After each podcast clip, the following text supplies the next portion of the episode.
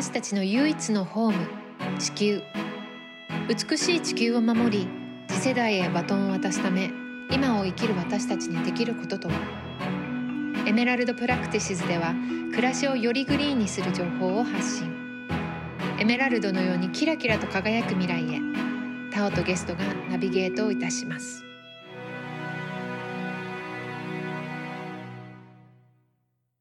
皆さんこんにちは。本日のホストは小野リリアンです。ゲストにシルバ代表理事で食生管理士の川下敏子さんに来ていただきました。えー、彼女に来ていただいた理由として私はその最近気候変動の解決のためにはその化石燃料産業に頼る社会システムっていうのを止めていくっていうことが必要だと思ってずっとやってきたんですけどもちろんそれも続けながらでもそもそも壊してしまった自然だとかそこの修復再生させることも同時にすごく大切だなと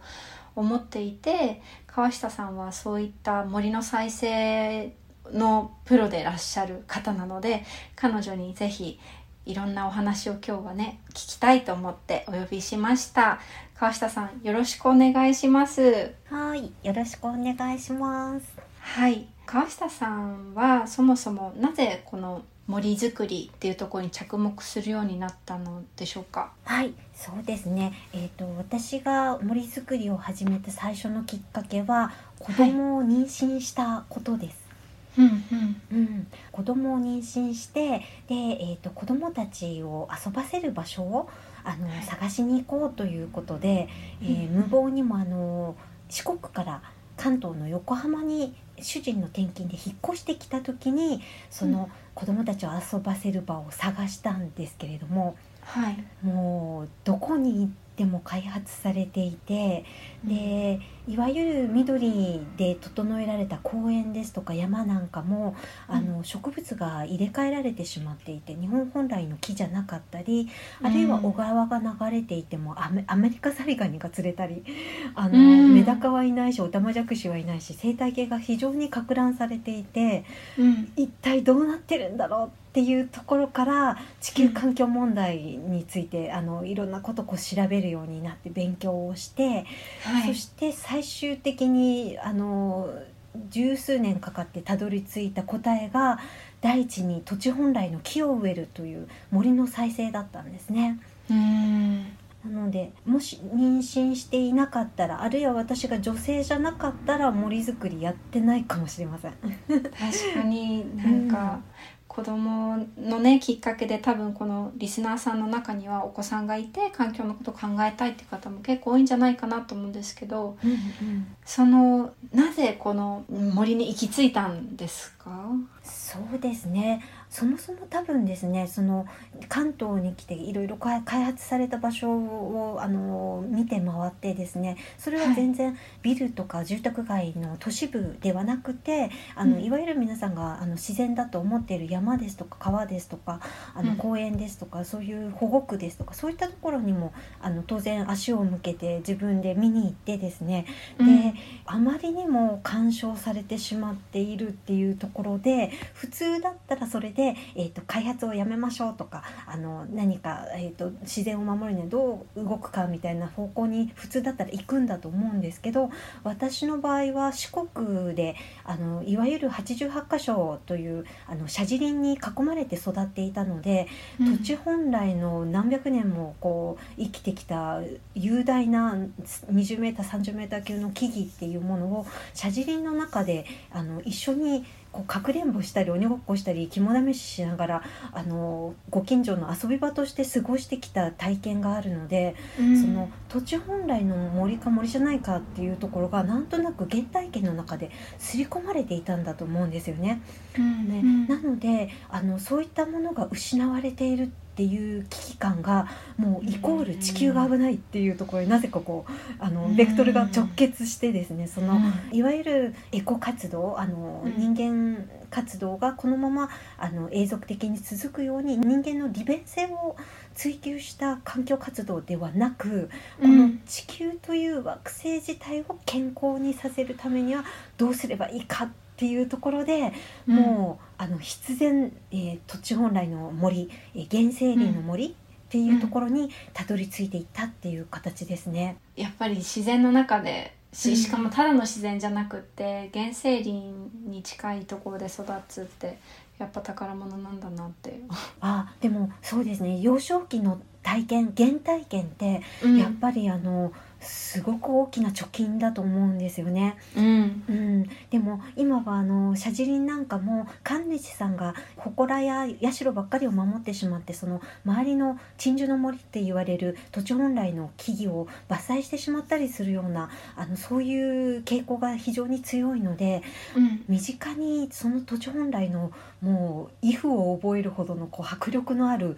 暗い森を見たことがある人って少ないんだと思うんですよね。うん。うん、だからそのそれと今の作られたグリーンの違いっていうものを見てすぐに分かることができた感覚が自分にあったっていうのはある意味ああよかったなというある一つのストッパーになったなというふうに思いますね。うん。うん。うん、そもそも日本って結構いっぱい森が多いしうん、原生林なんかただうん木が生えてるんじゃなくて原生林その土地に合ったはい、木とかの森である必要性ってうん。なんであるんですか、ああそうですねおっしゃる通りであのそもそもじゃあその話をする時っていうのは地球の歴史を振り返らないといけないんですよね。あのそもそもあの森づくり始めたきっかけが地球のためっていうところから始まっているのでそれにはやっぱり地球という惑星の進化を知っておかないといけないんですよね。うんで地球って約今から45億年前に、えー奇跡的な条件が重なって誕生して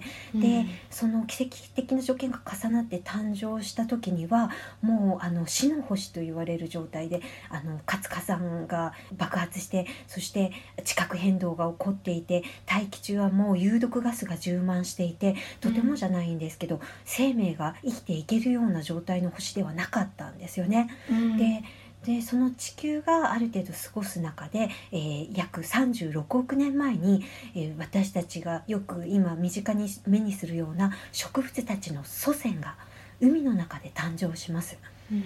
はい、でその植物たちの祖先も、えー誕生した時に今よく知られている光合成というものを最初からやっていたかといったらそうではなくって、その光合成という進化のシステムにたどり着くまでにだいたい海の中で28億年かけて進化していくんですね。そうなんですね。プランクトンみたいな感じですか？そうですね。ミトコンドリアっていうんですかね。あの、うんうん。皆さんがあの理科の時とかに多分学ばれたものだと思うんですけれどもそれが植物の原子の部分に当たっていてそれがこう細胞分裂して進化を続けて複雑になっていく中でいろんな形に変わっていくんですけれども、うん。それが26億年前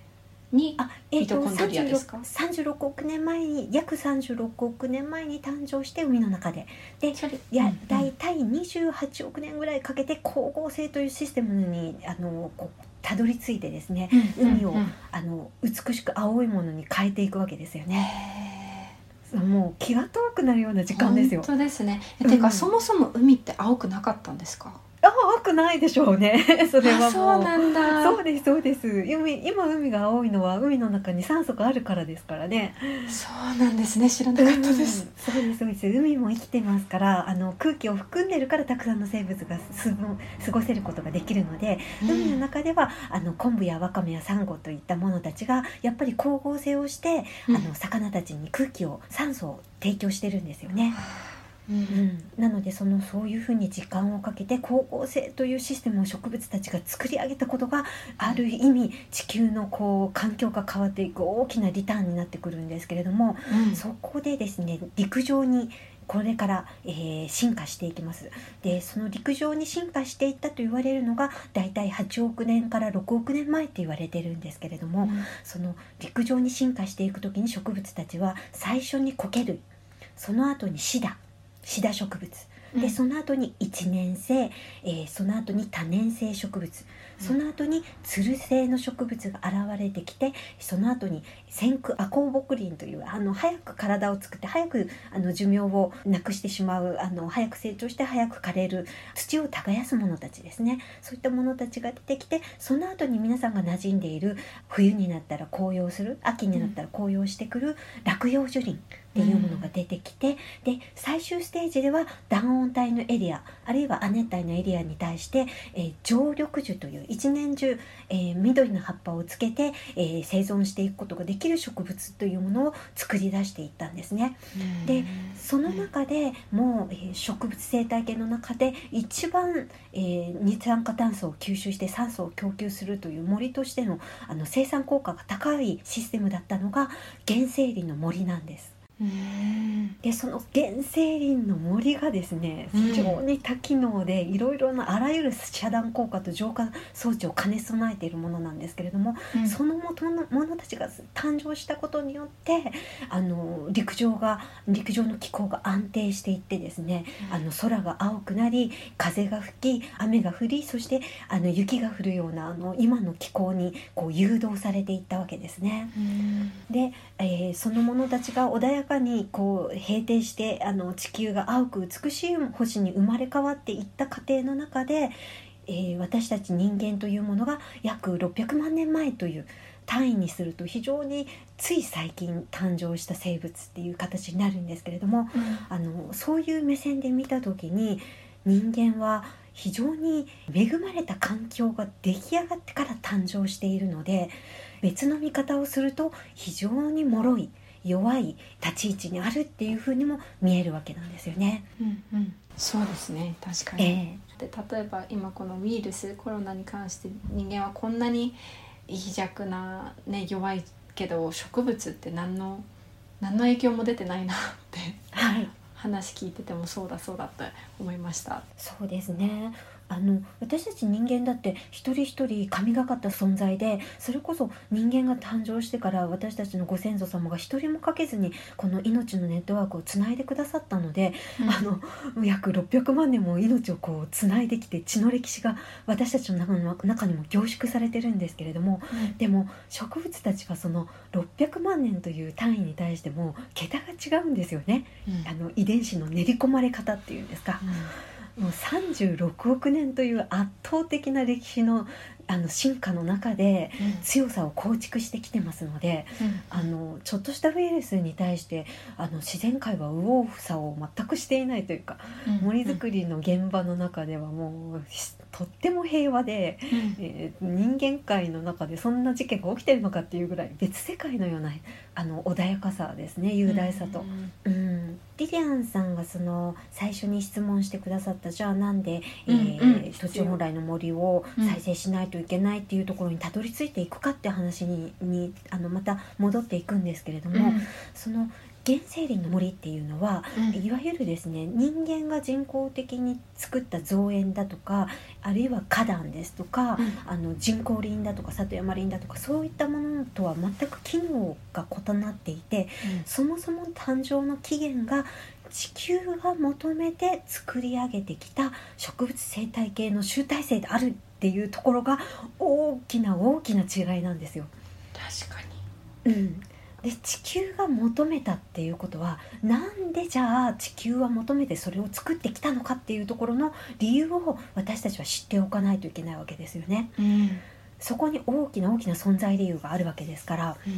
ということはその原生林の森の機能をちょっと、えお話ししておかないといけないのかなと思います。はい土地本来の森っていうものは一回そこに誕生して、えーフィールドが再生されるというかあるいは、えー存続されていると、えー地球の歴史の中でいうと次の氷河期まで次の氷河期までっていうと大体今のサイクルでいうと約9,000年ぐらい勝手にそのフィールドの中で世代交代を繰り返しながら、えーランニングコストゼロで、えー勝手に森を再生しながら永続的に半永久的に生き延びていってくれるあの非常に持続可能性の高いシステムなんですね。でこのその森の存在があれば供給されてくるサービスっていうものがたくさんありまして、えーまず、えー最初にお伝えした光合成、うん。太陽エネルギーと二酸化炭素という今気候変動とか異常気象に直結してくるエネルギーですね。この暴れる太陽エネルギーと気温を上げる二酸化炭素というものを餌として毎日ご飯として体の中に取り込んで吸収してくれる吸収固定装置が、えー森の中にはそれぞれの木々に備わってますね。うん。そしてプラスに嬉しいのが気温を下げてくれる酸素をいらないものとして大気に供給してくれます。で私たちはその酸素をいただくことによって日々呼吸をすることができて生きていくことができているわけなんですよね。うん。で、えーもう一つ供給してくれてありがたいものがあるんですけれどもそれがいわゆる有機物炭水化物ですね。うん。えー別の見方をすると、えー土壌動物に砕かれてからはあの土とも言えるんですけれどもうん。あの植物たちの体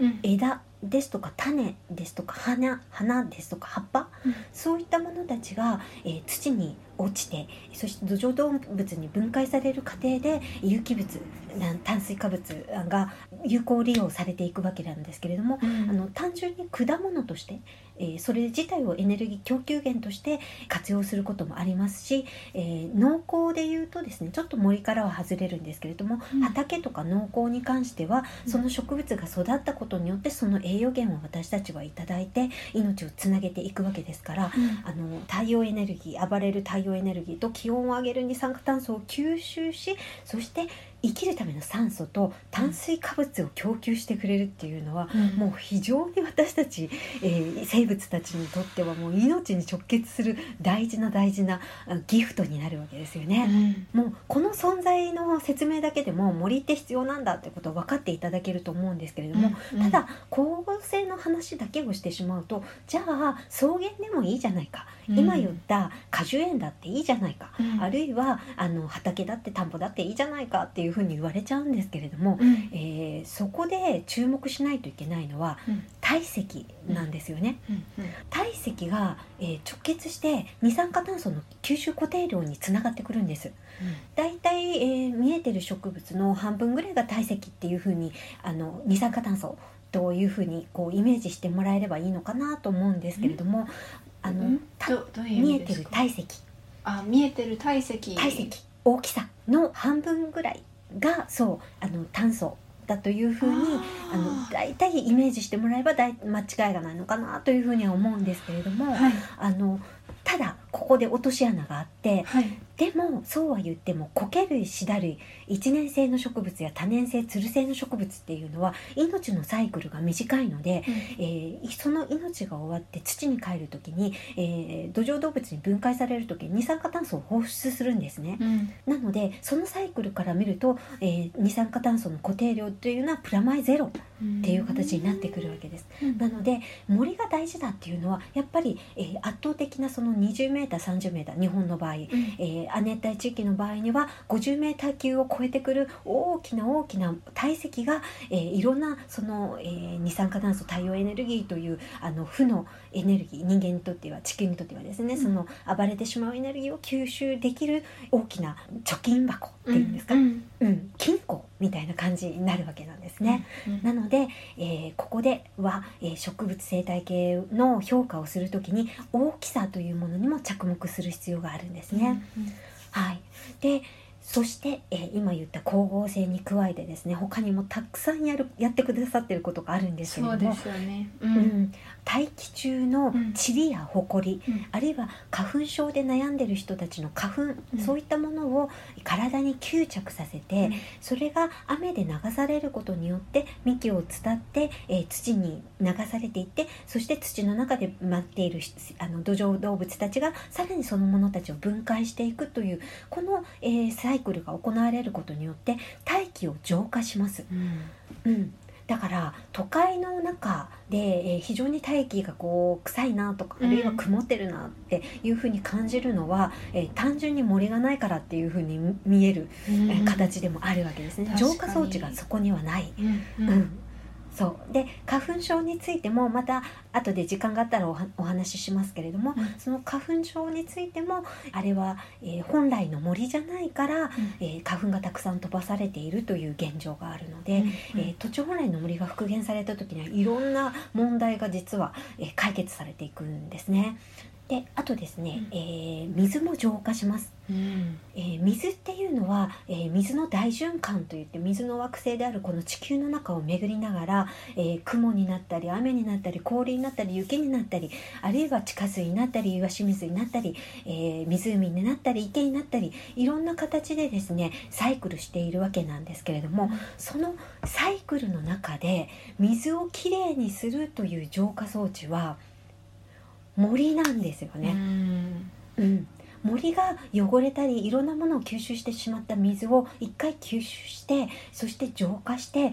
プラス浄化するだけではなくてそこにミネラルというものをプラスして川に流すことによってあるいは地下に浸透させることによって、えー地球を健康に保たれたものにこう浄化していってるわけですから、うんあの水の浄化大気の浄化っていうところがここにまた森の機能としてプラスされてくるんですね。すごいですねうんすごいです。そしてですね、えー土もなんと作ります。うん。そもそもさっきお話しした中でだいたいこう、えー気づいてくださってると思うんですけれどもあの土の元になる材料を炭水化物をあの有機物をですね、うん。植物たちはあの自分たちが生きていく過程で地面に提供していくわけですから、うん。それが土壌動物たちの餌となって分解されてそれが母なる大地である土の大元になるわけなんですね。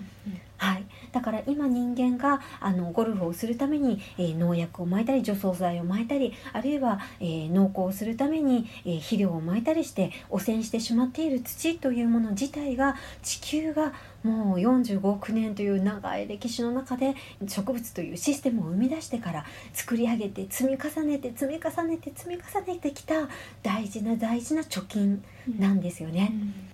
だからそれを汚染するのは本当にあっという間なんですけれども、うん。浄化するっていうのは非常に大変なことなんです。うん。その土をですね健康にさせていくという機能も森自体は当然持っているわけですね。うん、なんでかっていうとあの木の根っこがですね細かな細根で土の中土地本来の木ですと新根性直根性といって深くまっすぐに土に入り込んでいきますから、うん。土の中に間隙空気が入る隙間を作り込んでくれるわけですね。うんでそういったものがあることによって土壌生物たちモグラもはじめあのそういった哺乳類もあの含めてですね、うん土の中をあるいはこう植物遺体を土に返していく生物たちが健康的にそこで、えー生命をの営みを積み重ねることができるようになって土が健康になっていくわけなんですね。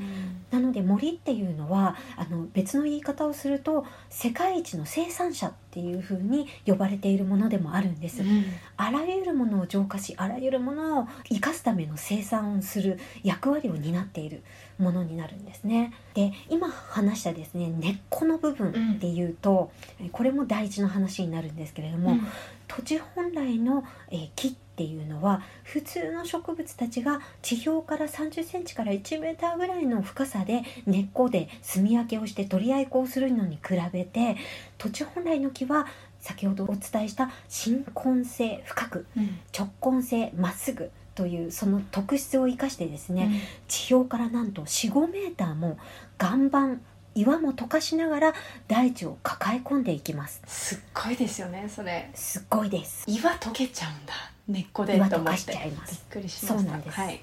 根っこすごいです。土地本来の木の根っこ、うん。であの日本なんかは特うん。に非常にこう日本列島の真ん中に背骨のように山脈が走っていて、あの起伏の激しい個性的な土地なんですようんね。うん。うんうん、そうするとあのその上に乗っかってる柔らかい土っていうのは当然地滑り土砂崩れ起こしやすいわけですよ。うん。なので、えーちょっとした台風とか大雨で、えーの土地本来の木が植えられてない場合は土石流となって麓の民家やあの介護施設なんかをあの襲ってしまってですね、あの人為的な災害を起こしてしまっているわけなんですね。うんところがそこそこにですね、はい。土地本来の原生林に近い植物生態ネットワークが構築されていれば、うんえー多少の地震や台風っていうものはもう全く、えー全くというかあのほとんど影響なくですね、過ごすことができるので麓の人たちも安心して過ごすことができるんですね。で加えて、うん多分皆さん耳にしたことがあると思うんですけれども森には緑のダム機能というものがあります。うんそれ聞いたことなかったです私。お本当、うん。えっ、とあれ別の表現で言うと寛容輪とも言うんですけれどもね、緑のダム機能というのはあの、えー、と簡単に説明すると、うん。えー植物たちは見えてる体積の半分ぐらいが炭素だよって話したと思うんですけど、逆にその半分ぐらいは水分なんですね。うん。うん。で構造物でいうとあの人間と植物と同じ構造物でできてるんですけれどもね。炭素とあの水でできてるんですよ、うん。炭水化物と水でね、でその植物たちっていうのは実はその自分の中に含まれている水ですね。水分をですね。大気中に蒸発させたりあるいは大気中にたくさん余りすぎた湿度の高い状態をもう湿度の状態から自分の体に吸着させて吸収したりだとか、あるいは川の水位をコントロールしたりだとかのそういったあの水をコントロールする機能を持っているんです。うん。だから緑のダム機能って言うんですね。うん。だからあのこの機能が本当に健全であれば人間が人工的に作るダムというものを本来だったら作る必要は本当はない。うんですよね。うんうんところが日本の山のほとんどっていうのは、うん。観光地化されたりゴルフ場になったり、えー開発されたりあるいは別の木々が植えられてしまったり、えー見栄えの森にされたりあのいろんなことで植物が塗り替えられてきてしまいますのでうん。土地本来のその緑のダム機能が発揮できる原生林に近い植物生態系っていうのが極端に減ってしまってるんですよ。うん。えー、と具体的な数字で言うと、えー1970年今から50年前に日本の植物を、えー10年間かけて調査した、えー日本の植生図というものがあるんですけれどもその時に調査した結果で言うと、えー日本の国土の面積の約67%を占有している森林という土地の面積のうちのですね、生き残っていた原生林の森は今から半世紀前50年前でなんと0.04%、うんショックですよね、それ、うん、あの99.6%、えーほとんど人間の手で塗り替えられた大小植生になってしまっているというのがあの悲しい現実なんですね。うんでここでね悲しい事実がもう一つあるんですけれども、原生林の定義っていうのは人間の干渉が地球が誕生以来一切入っていない森のことを言いますので、うんうん。えー約50年前に0.04%残っていたという結果があったということは、えー日本の原生林の森っていうのは厳密にはそれ以上増えることはないんですね。うんうん。人間はもう一回手を入れちゃったから他の植物たちにあの森に、うん。森林にね。なのであの非常に悲しいんだけれどもでもまああのリリアンさんが今回お話をオファーしてくださったも森の再生はい実は人間でできることなんですよイね。エーイって感じですよね。それはまうん。はい、あの第2部でどうやってやっていくかってことは詳しくお話ししていこうと思うんですけれども、うん。そこでその土地本来の森がなんで、えー日本の中で失われてしまったのかっていうところも私たちはあの知っておかないといけないのかなと思うんですけど、うん。まず一個質問があったんですけど例えば植物農業とかでも、まあ、植物が CO2 吸収してでも枯れてその時に CO2 をまた炭素を出しちゃうっていう話だったんですけど、例えば根っこ？死ぬと根っこも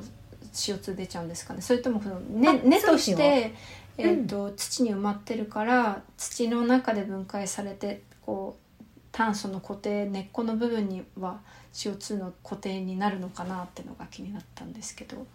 そうですね、うん。えー、と枯れていく過程でうん。固定していた炭素を少し排出してしまうっていうのもあるし、あのプラス土壌動物たちがですね、うん。あのえー土壌動物ってミミズとかアリンコとかシギゾウムシとかダンゴムシとか皆さんがおなじみのものに加えて、ダニとかノミとか、うん。あるいはバクテリアとか菌類とかそういうものを全部含めてあの土壌動物って今言ってるんですけれども、うん。その土壌動物たちが分解そのものを分解する時に活動して出していくこう呼吸による二酸化炭素の排出とかも当然そこに重なってくるので、あのプラマイゼロっていう形になっていくわけですね。うんじゃあやっぱりその、えっと、CO2、まあ、炭素の固定ってなった時はうん。木じゃないとできないんですか、あと木が、えっと、例えば死んじゃった時にまた同じ分 CO2 排出されちゃうのかなとか。うんうんうん。もちろんもちろん。あのさっきお伝えした通り、うん。一度維持された。あるいは、えー人間の手によって再生した原生林に近い植物生態系フィールドがそこにあった場合ですね、うん。その中で世代交代を繰り返しながら半永久的に続いていきますよ。約9,000年次の氷河期までまでっていう話を一番最初にお話ししたと思うんですけれども、うん。その世代交代を繰り返すっていうところがポイントで、うん。当然親木は枯れたら倒れてうん。土に帰ります。うん。でその時に、えーリリアンさんがおっしゃった通り二酸化炭素は排出されるんだけれども、そのものを排,、えー、と排出されていく過程で、えー、と若い木々がですね、うん。その親木が倒れてひお日様が直接当たってくる中で光合成の勢いが増していきますので、うん。えー二酸化炭素を固定吸収しながらぐんぐんあっという間に大きくなっていくわけですね。うん。うん。ううん。ん、だからそういう意味で言うと何というか森が一度原生林に近い森が復元されると,、えー、と CO2 を一気に排出するっていうことはまずなくなる。うんうんうんでどっちかっていうと,、えー、と新しい森を作れば作るほど成長する過程で二酸化炭素を固定する吸収量っていうのはあの森が一一番最最後に出来上がってあの、えー極層林と言われる最終ステージに行き着いた後、うん安定的に CO2 を固定していく量に比べて、若い森が成長していく過程で固定する量の方がもう10倍ぐらい吸収固定量があるので森の再生ってそういう意味でも非常に今の気候変動を抑えていくあの直接的なカンフル剤になっていくんですよね。そうなんだ。うん、でリリジャンさんがねさっき木だったら何でもいいのかって話をされちゃってたかなとも思うんですけど、うんあの園芸種、うん。遺伝子操作された園芸種ですとか、えー日本の場合だったら日本の国土に合ってない外からやってきた外来種うん。ですとかそういったものについては日本の場合で言うと日本の湿度の高さ雨量ですとか気候なんか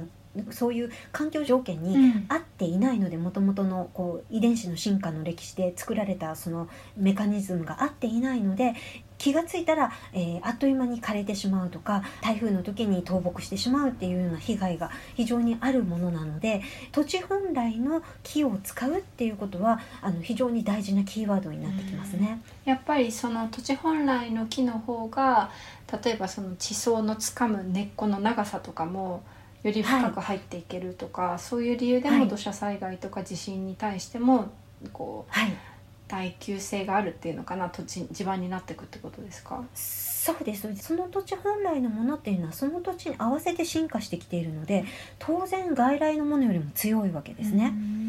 うん。だから永続性が非常に高い、うんえーあるいは一度再生すると原生林に近い森の場合はランニングコストかかりませんのでそういう意味でも勝手に自立してくれて人間の手間がかからない、うんうん。まあ、いろんなこうメリットがありますね。うんでそれに対して遺伝子操作された DNA 操作された園芸種なんていうものはもうそもそも地球が求めて作り上げてきたあの植物の歴史から離脱したものになりますので非常に弱いんですよ。うん、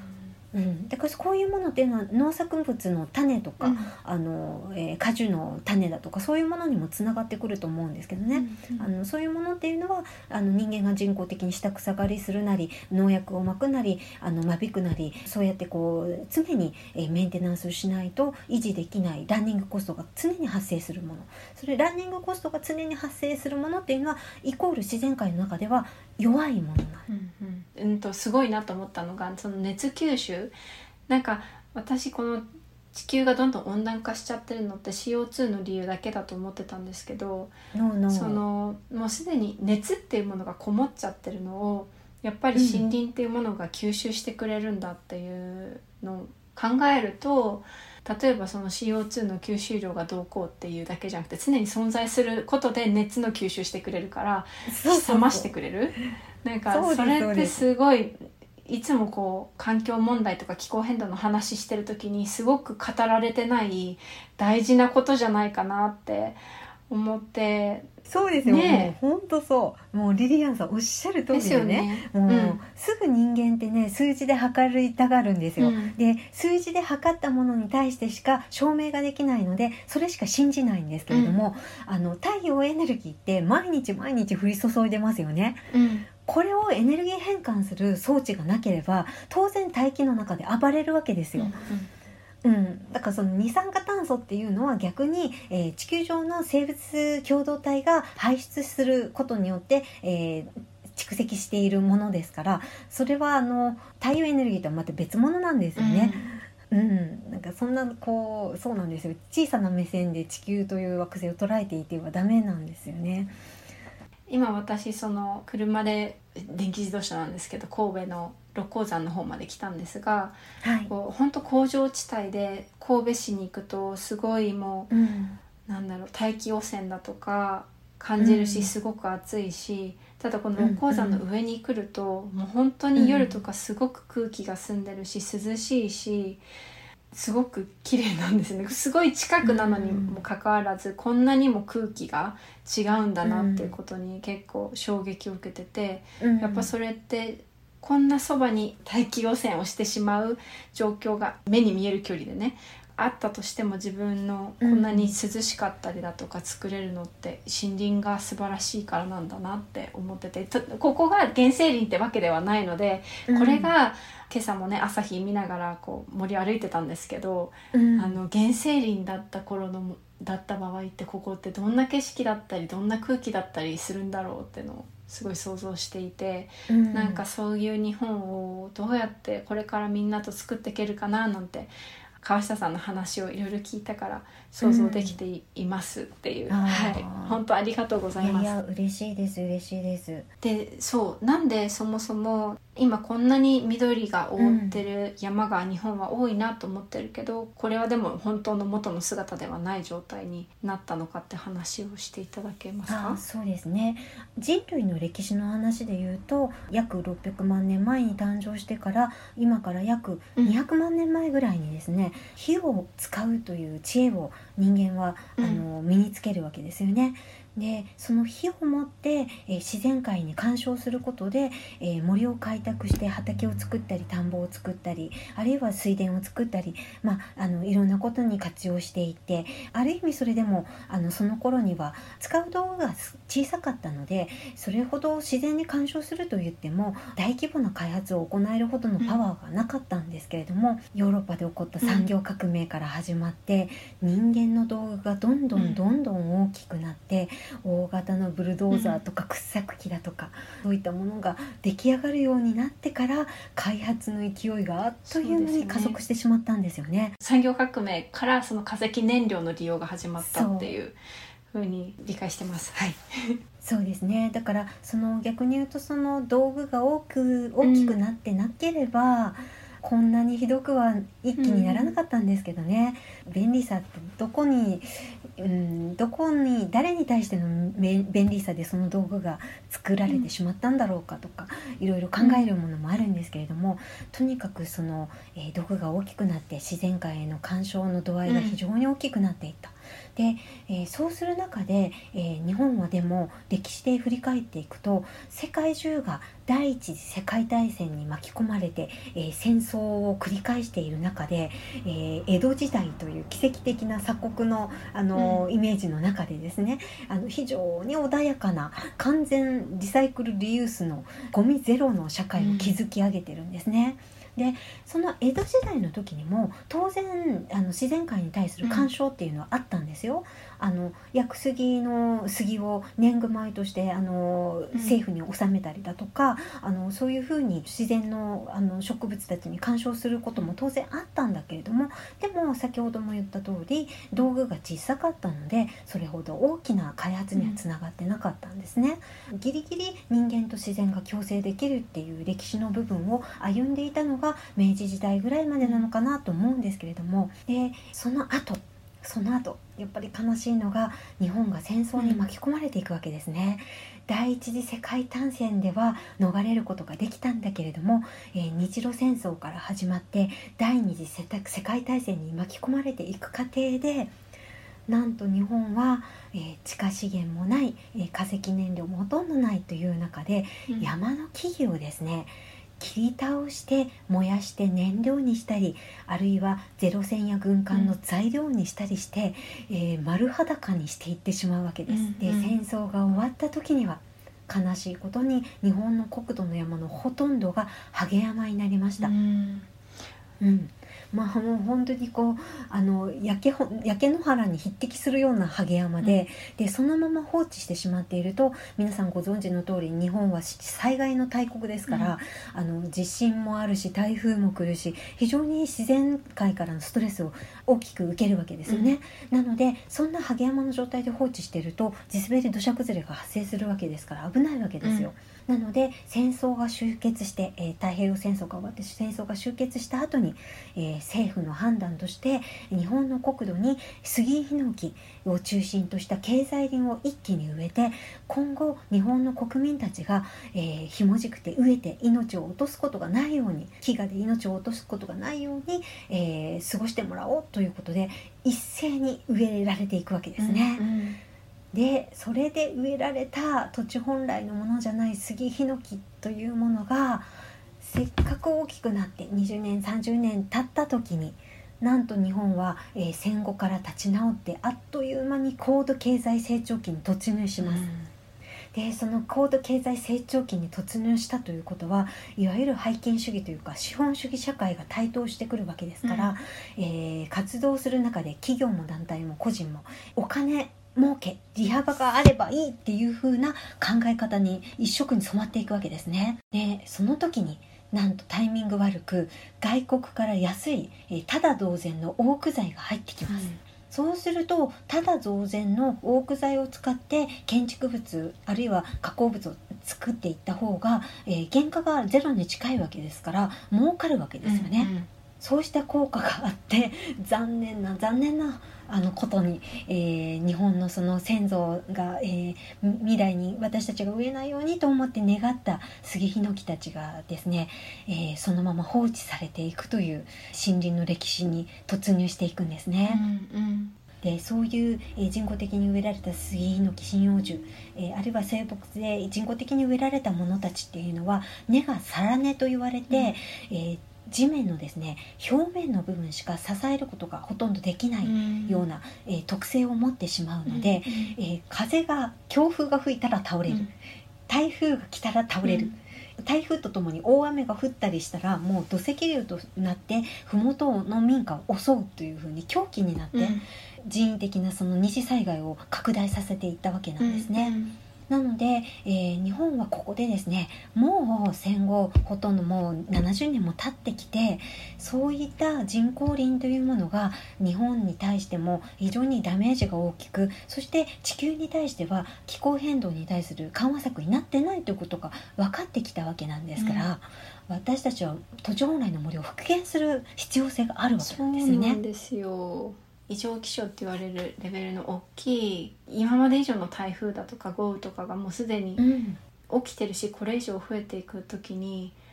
自分たちの住んでる町とか家を守るってなったらやっぱ森づくりからなんじゃないかなって私も思ったんですよねその話聞いて。うんうんうん。いや実際そうなんですよね。あの そもそもですねさっきの歴史の話でいうと地球が求めて作り上げてきた原生林という存在そのものに意味がないはずがないんですよ。うん。うん、だからそれをただ単に開発だとか利便性だと道路を作りますだとかなんかそんな人間側の勝手な理由で駆逐していいのかっていうとはそうではないんですよね。一体誰がそれを許可したのか。うん 私は本当コンコンって尋ねてみたいんですけれども、生物、えー共同体であるその私たち人間も植物たちが変換してくれる太陽エネルギーを形を変えたものを体に取り込んで生きながらえているわけなんですね。つまりその森とか植物たちが地球上からいなくなってしまったら当然酸素も炭水化物も提供されなくなるので、当然さっき言った通り大気も浄化されないし土も汚染されちゃうし水だって浄化されないし、私たちって到底生きていくことができないんですよ。でそれって地球上の生物生命体の中でも役割分担として大きく3つにちゃんと色分けされている大きなこの区切りの部分の話になるんですね。でその植物たちっていうのは植物たち全部ですねあの海の海藻も含めて全部生産者と言われる役割を持っています。うんでその生産者って何かっていうと人間界でいうところのいろんなものを作り出す生産、えーそういう言葉とは全くニュアンスが違っていて、地球上の生産という言葉は、分かりやすく言うと何にもないところから形のあるものを作り出すことができるもの、うんそしてそのものの存在によって他の命が生かされることを生産者っていうんですね。うんでその植物たちは先ほどお伝えした通り太陽エネルギーと二酸化炭素と水という無機物、うん。形のないものからえー有機物えー枝ですとか葉っぱですとか幹ですとかそういう形のあるものを作り出すことができる、うん。そんなマジックができるのは植物たちだけなんですよね。うん確かに、うん。うん。そうだから森が世界一の生産者って言われるゆえんなんですけれども、そしてその森が土地本来の森がそこに生息することによって巨大なエネルギー変換装置となってたくさんの生物の住処を提供し餌を提供しエネルギーを提供し生かすことができる。まあ、こんなことをじゃあ人間やれますかって言った時にリリアンさんできます？な 何にもないところから形のあるものを作って。ね。何にもないところからねよ、なんかもう突然太陽のエネルギーと二酸化炭素と 水で私が水で。もう一個足を生やせ生やせるかみたいなことですよね。おーそんなこと。そんなことそういうことそういうこと。うんそういうこと。あるいはだからもう子供それで産んじゃうみたいな。あそうだね。できない。そうそうそう。できないでしょ、できないのよ、私たちはだからお花が咲いたり実がなったり紅葉したりするのを見ながら時々感動してなんとなく自然界のことを思ったりする時に、あれは本能的に自分たち人間には絶対にできない偉業を目の前で見せてくれてるんだっていう感謝の気持ちもきっと根底にあると思うんですよね。うんそうですね。だから自然界の営みって全てが命に直結してくるわけですよ、非常にシンプルでなおかつ重要、で自然界の中で行われていることっていうのは物質とエネルギーの循環をずっと続けているのが生態系なんですね。だからこう地球生態系の中では人間とちまあ人間もし生態系の一員なんだけれども、人間の概念と決定的に違うところっていうのはゴミとか廃棄物っていう概念がないんですね、うん。さっきもお伝えした通りじゃあ動物の遺体がありました、うん。そこに葉っぱが落ちてきました、じゃあそのものを土壌動物たちは分解していきます、でその分解していく過程で、えー土を作っていくんだよって話しましたけれども、でその土壌動物たちを分解していく中で大型土壌動物たちが糞をします、うん。その糞をさらにその次の土壌動物たちが細かく砕砕きます、その次にダニたちがまたそれを細かく砕きます、でダニたちのものをまたその次のバクテリアや菌類たちがまた細かく砕いていきます、っていう風に要するに紐解いていくと普通人間界でいうと糞なんて言ったらもうそれは廃棄物汚物っていう風に見るんだけれども、うん。自然界の中ではそういったものも土の原材料となっていくわけなんですよね。うんうん。うん、これはもうエネルギーの変換なんですよ単純に太陽エネルギーが形を変えてバトンリレーされているだけなんですけどね、うん太陽エネルギーのバトンなんですね。そういう分解も全部。基本はそうです。すごくシンプル。複雑に絡み絡み合って見えてるけど、えーやってることはもう非常にシンプルでそして非常に重要なこと、うん。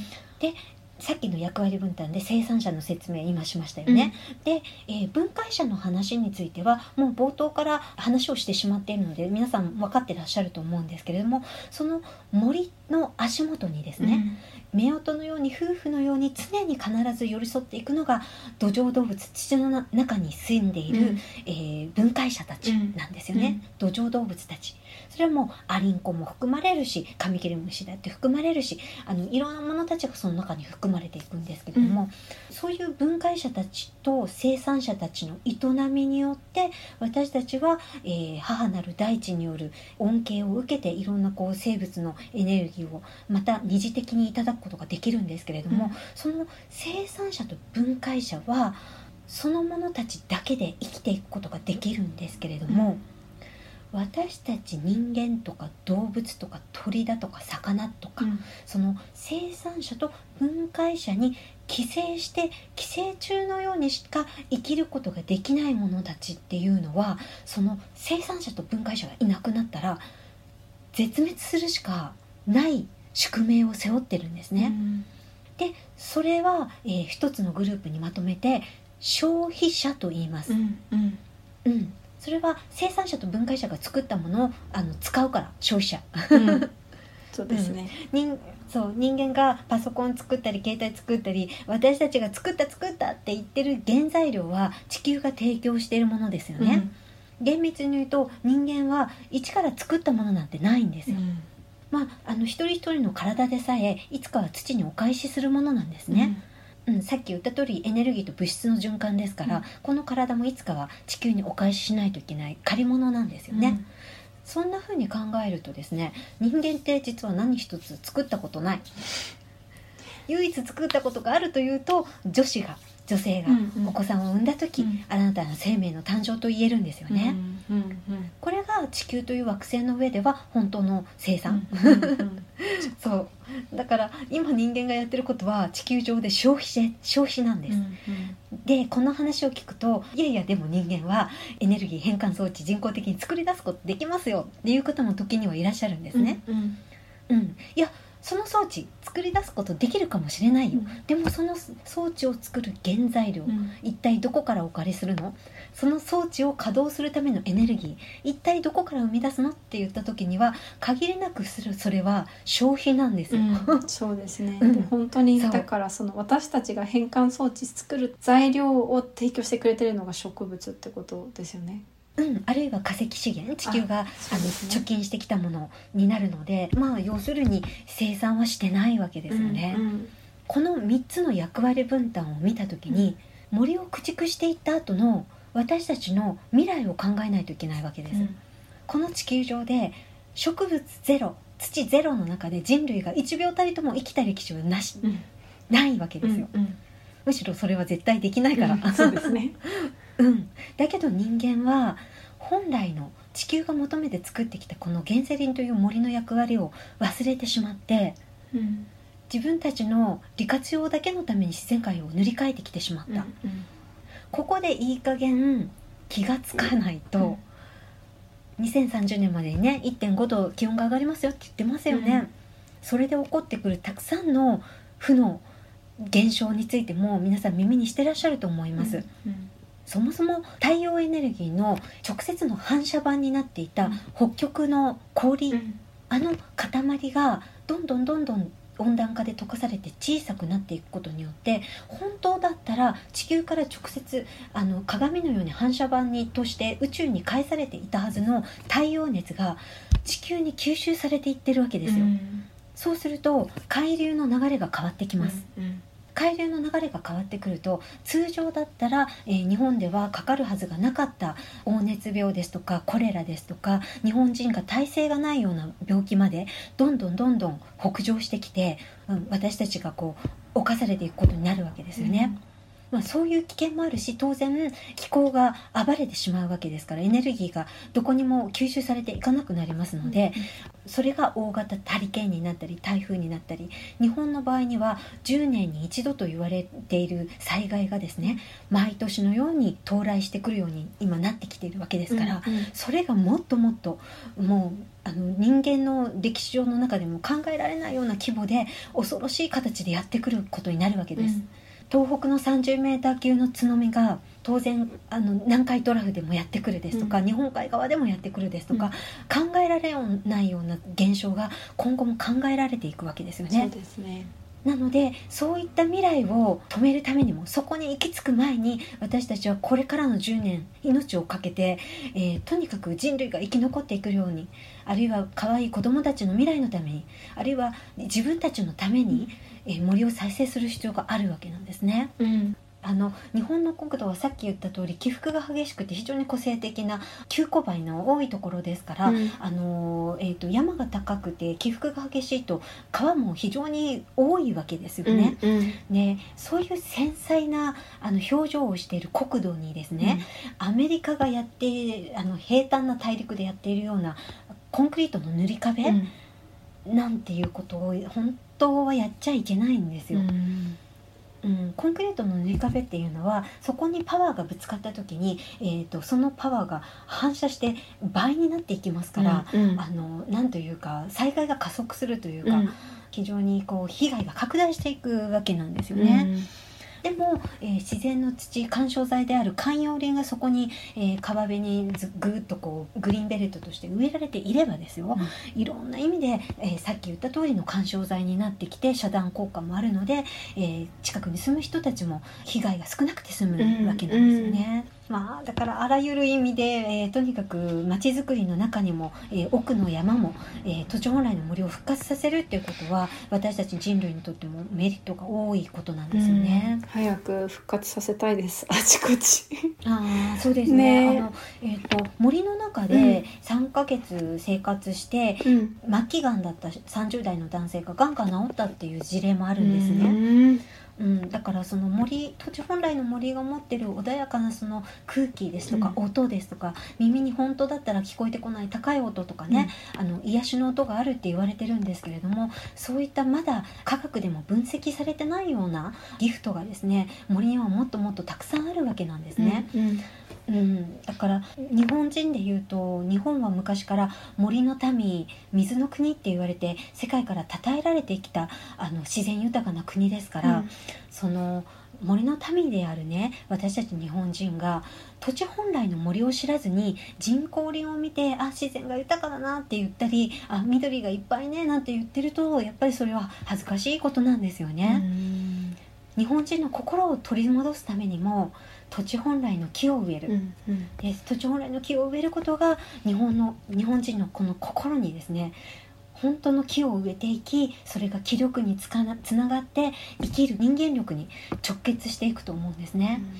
なんでこんなこと言うかというとね、森づくりに携わってくれた人で劇的にあの良い方に人生が変わった人を私はたくさん見てきてるんですよ。うん。自閉症だった人があの外に出てこれるようになったり、うん。引きこもりだった女性の方が今 NPO の事務局長をやっていたり、うん知的障害の方であ暴れん坊で暴力振るうような非常に問題児だった子が森づくりを始めたらリーダーになれるような優しい子になったりう、んうん。うん、あの本当にね森づくりってね人づくりでね人の心に木を植えるんです。素。敵。なんか、うん。あともう一個私思ったのはその最近、まあ、海外の気候変動に関するウェビナーとかに出た時にもやっぱその土地自分が今いる土地に対してもともとどういう人たちが住んできたかとかなんかそういうところ、どういう文化を育んでどういう人たちがこの土地を守ってきたのかみたいなことをなんか知っていくことが大切だったり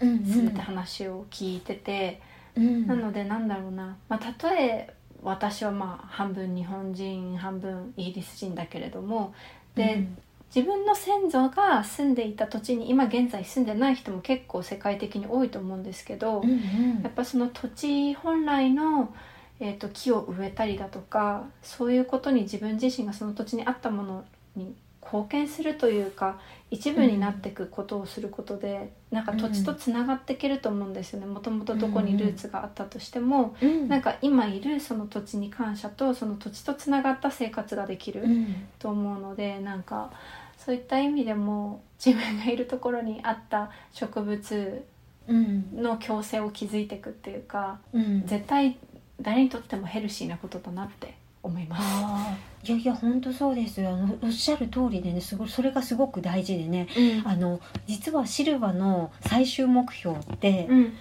商用樹林文化の継承なんですよ。うんうん。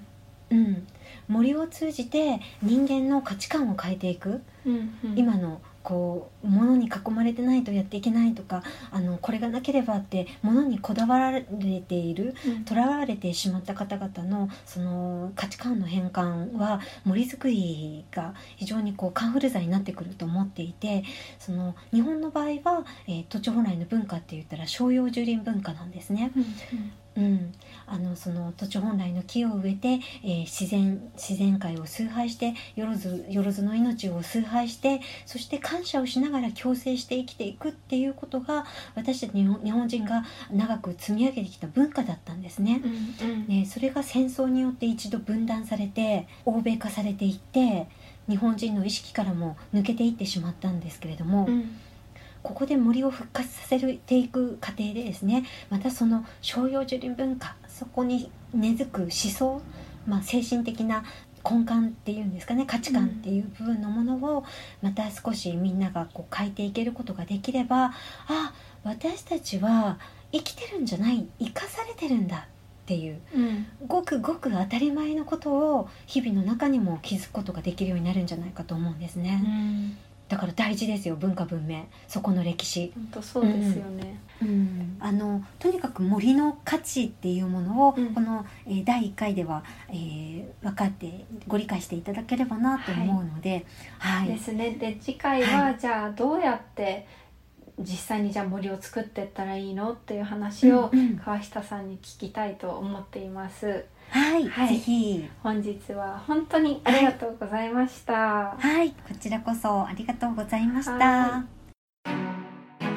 エメラルドプラクティシズでは Twitter や Instagram でも随時情報をアップしているのでそちらのフォローもよろしくお願いいたします。それではまた次回。コーホストはオノリリアン。監修は大井ゆいか音楽はジェームス・マレンがお届けいたしました